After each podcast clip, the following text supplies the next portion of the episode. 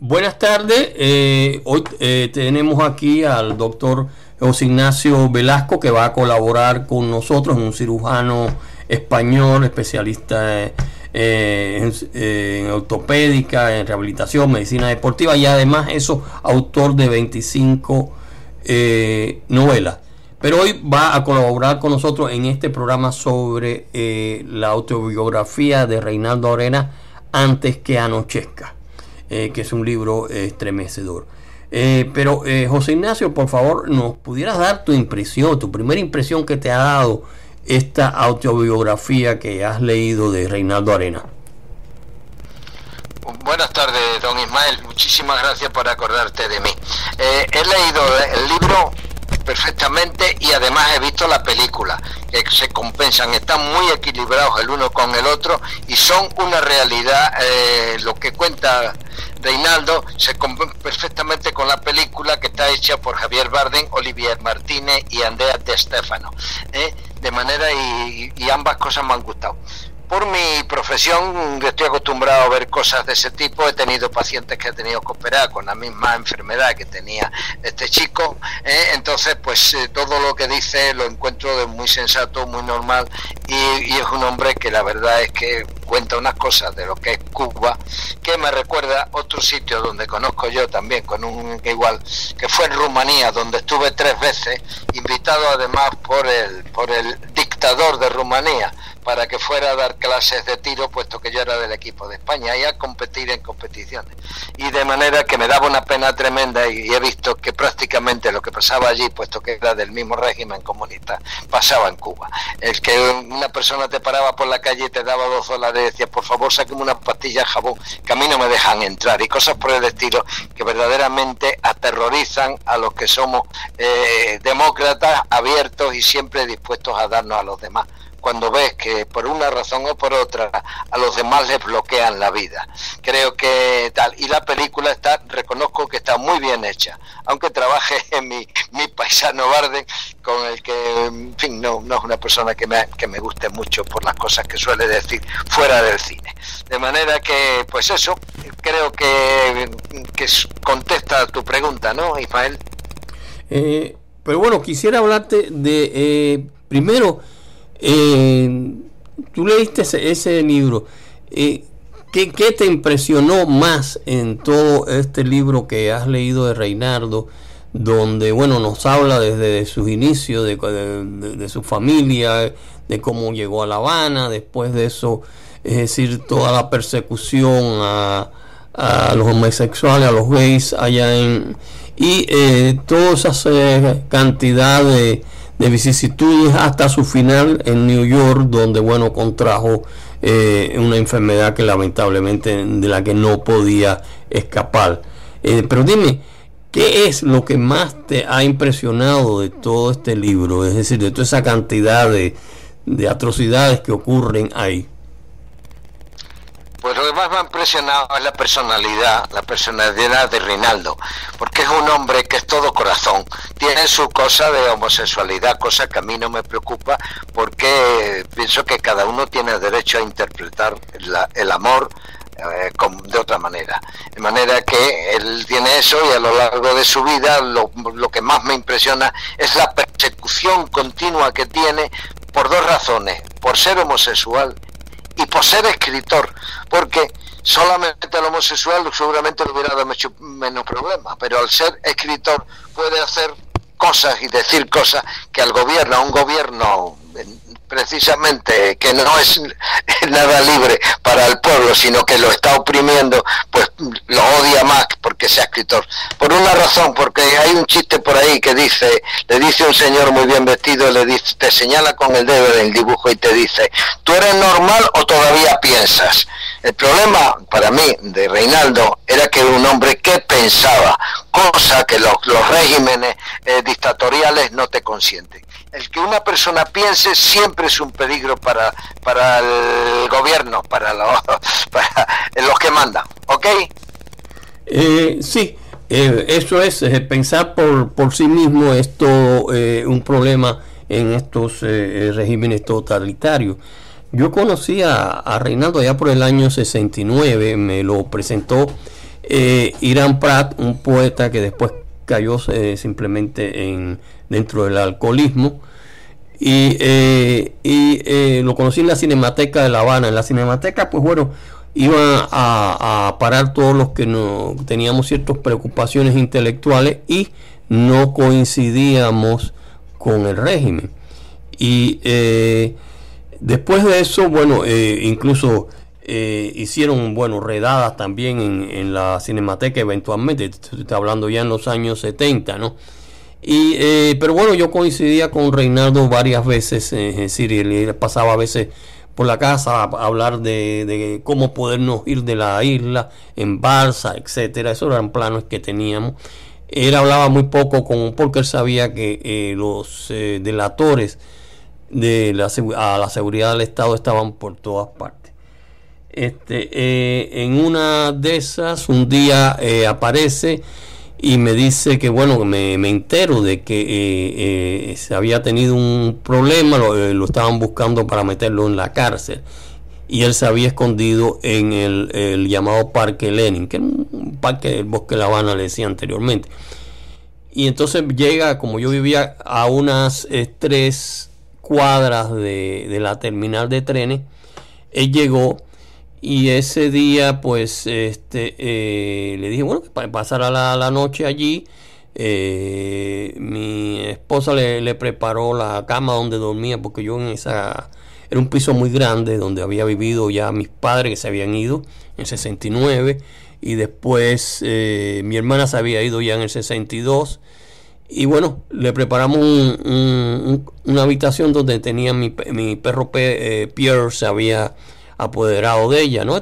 quizás tenía un poco de peste y eso, pero bueno, ahí durmió la noche y salió muy temprano para la terminal de trenes. Pues el, trayecto desde La Habana hasta allá, hasta, hasta Guantánamo, era de cerca de 20 horas o algo así, un, día completo.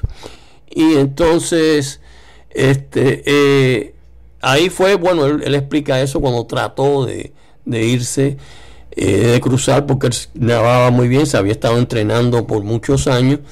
Y entonces este eh, no pudo porque le salieron una serie de es decir de, de, flashes y de radares que lo habían detectado cuando estaba nadando tuvo que regresar. Y entonces el otro día yo iba caminando y de pronto oigo y veo miro para atrás y me sorprendo era Reinaldo que había regresado de allá de Guantánamo y entonces eh, ahí bueno, subimos a la casa un momento y estuvimos hablando y me dijo que eh, lo que pasaba, ¿no? De que, es decir, eh, que no había podido ir por lo que te expliqué antes, ¿no? Por es decir, toda la, serie de, de, guardianes electrónicos que tenían alrededor de la base naval de Guantánamo, americana. Y este, después, bueno, eventualmente es cuando él escribe antes que anochezca, porque la tenía que escribir de día, porque era cuando estaba escondido allá en el, en el Parque Lenin, ¿no? Y claro, por la noche no tenía eh, luz. Este, en una de esas, pues bueno, lo capturaron, le metieron un año y pico de, de, eh, de prisión y al salir, sí, sí, al, al, al, salir estaba, bueno, totalmente decaído, muy flaco. Yo me lo encontré por la rampa acababa de salir y estaba... Después de eso, bueno, fue cuando eh, comenzó a... Él consiguió, entre todos sus muchos contactos que tenía, una habitacióncita en el Hotel Montserrat. Y eh, dime algo más de tus impresiones sobre ese eh, hotel terrorífico que es el, el Montserrat. ¿Qué, me, ¿Qué, me, puedes decir de todo eso? Eh, pues otra de las cosas que impresionan de, de, su narración muy sincera, muy bien escrita, es la cantidad de ex amigos que le traicionan porque forzados por la policía del, gobierno, eh, amigos que toda la vida han sido amigos, llega un momento en que los convierten en policía como único sistema. Entonces, un montón de ocasiones lo traicionan, por eso acaba en el morro, por eso tiene que esconderse. Y claro, mm, resulta que las comunicaciones con los trenes sonoras están continuamente la policía cada día más incrementada más números, registrando y pidiendo documentación, pues la suerte que tiene es que va consiguiendo sobrevivir que no es poco, lo que demuestra que era un hombre inteligente y que pensaba las cosas, porque en dos o tres ocasiones, según refiere, eh, se salva haciendo alguna pequeña trampa, poniendo un nombre, teniendo otro, otra documentación y, y confiando en personas, porque por ejemplo Irán Prats ese lo traiciona, ¿eh?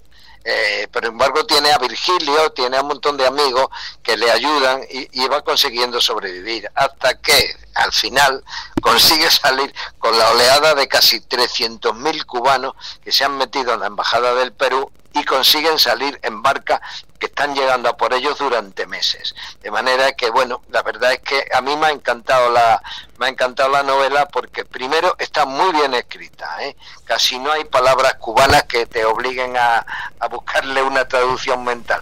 Y luego porque literariamente sabe escribir, lo cual hoy día es una cosa de mucho valor. Eh, sí. Eh, ¿qué, te iba, ¿Qué te iba a decir? Eh, él tuvo una gran, bueno, la, cosa es de que si tú notas en, su eh, libro, autobiografía, verás que todos esos eh, amigos, entre comillas, que lo alababan cuando era el favorito, ya era un escritor internacional, cuando cayó en desgracia, se desaparecieron. ¿Me comprendes? Todos se desaparecieron. Y eso es algo que, bueno, que él tenía, eh, nada más quedaron los hermanos Abreu, y estuve yo. Entonces, pero todas las demás gente se habían eh, desaparecido. Entonces, eh, es decir, huyeron de, él porque, bueno, también tenían sus aspiraciones dentro del régimen, ¿no? Y eh, eso es, bueno, yo creo que es algo que, le pasa en, muchas circunstancias a mucha gente, ¿no? Y y finalmente logra escapar a través de, aquel éxodo de, de, Mariel, donde salieron varios cientos de miles de gente. Y este, yo no me encontré eh, de nuevo a, Reinaldo hasta allá por, eh, no sé, como el año 81, 82, por allá. Que me, eh, yo iba en un subway, en el asiento de un subway, y enfrente se me sienta alguien. Y entonces lo veo que me era un poco parecido, pero estaba gordo. Ni él me había reconocido tampoco, porque los dos habíamos ganado como 30 o 40 libras después de haber salido de aquel infierno, ¿no? Y ahí, bueno, logramos, es decir, hacer de nuevo la conexión, le di los teléfonos y eso.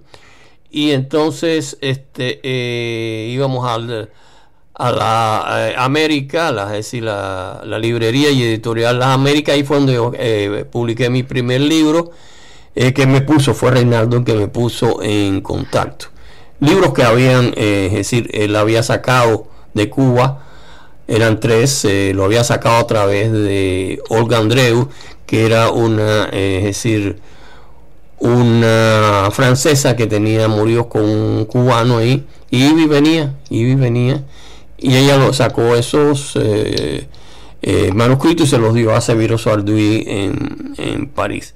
O sea, yo a Reinaldo pues le agradezco eso y ya al final de, su vida, pues, eh, es decir, yo desde el año final del 87, ya como el noviembre del 87, yo me fui para California, entonces ya no estábamos en contacto, a veces me llamaba por teléfono y eso. Y un día, eso fue en, diciembre, el 11 de diciembre del 1990, Manolito Vallar, otro escritor, me llamó allá a California y me dijo que Reinaldo se había eh, se había eh, suicidado ¿no? entonces este eh, el 7 de diciembre fue cuando se suicidó. Porque el 7 de diciembre también Cuba es una fecha donde murió el general Antonio Maceo un héroe de la guerra civil contra España y él se consideraba algo así entonces y bueno eh, el suicidio lo, lo, lo hicieron allá en, en su eh, habitación en New York. Y eh, me puede decir algo más. Es un hombre con mucha suerte porque ha tenido amigos muy buenos. Jorge y Margarita Camacho han estado con él todo el tiempo. Lidia Cabrera le ha ayudado. Los hermanos Abreu estuvieron con eso. Y un tal Ismael Lorenzo, que, se, llama igual que tú, o sea, que eres tú, eh, también ha sido una persona que él reconoce que le ha ayudado en más de una ocasión. De manera que eh, él, él, se ha encontrado por una enfermedad que no tiene solución. Ahora la tiene, ahora lo hubiera tenido porque ha cambiado mucho el sistema. Eh, pero yo recuerdo de los años que tú me has contando que yo operaba a un, chico que se llamaba Andrés III, que se había hecho una novia contagiada y bueno, pues se contagió él. Y, y, como él he tenido que operar a otro, ese intenté porque el origen estaba, intenté cortarle, le corté una pierna y tal y cual y aguantó mucho más tiempo del que se esperaba pero ya tenía, ya tenía virus por otros lados y acabó muriendo una noche, rompió, le rompió un vaso y, quedó frito. Y bueno, él se, lo hizo con pastillas, en la película se ve muy claro cómo se despide ¿eh? y cómo toma pastillas, pero bueno, tenía toda la razón del mundo. Él, ya había hecho una frase en la novela, hay una frase muy clara que dice que cuando no tienes libertad, que cuando no tienes esperanza, que cuando no tienes nada, la muerte es lo mejor. Entonces él ya lleva un tiempo pensando en que la única solución que tenía era la muerte. Y cuando llega el momento, pues la acepta. Y la hace con mucha alegría porque no monta ningún tifotio ni hace ninguna cosa. Se toma unas pastillas y un poco de whisky y se queda dormido para siempre. Es, sí, el, ese era un film que ya era inevitable. Yo vi una foto de, tomada en noviembre eh, por eh, Lázaro Gómez y de él, Reinaldo, y estaba muy, muy deteriorado.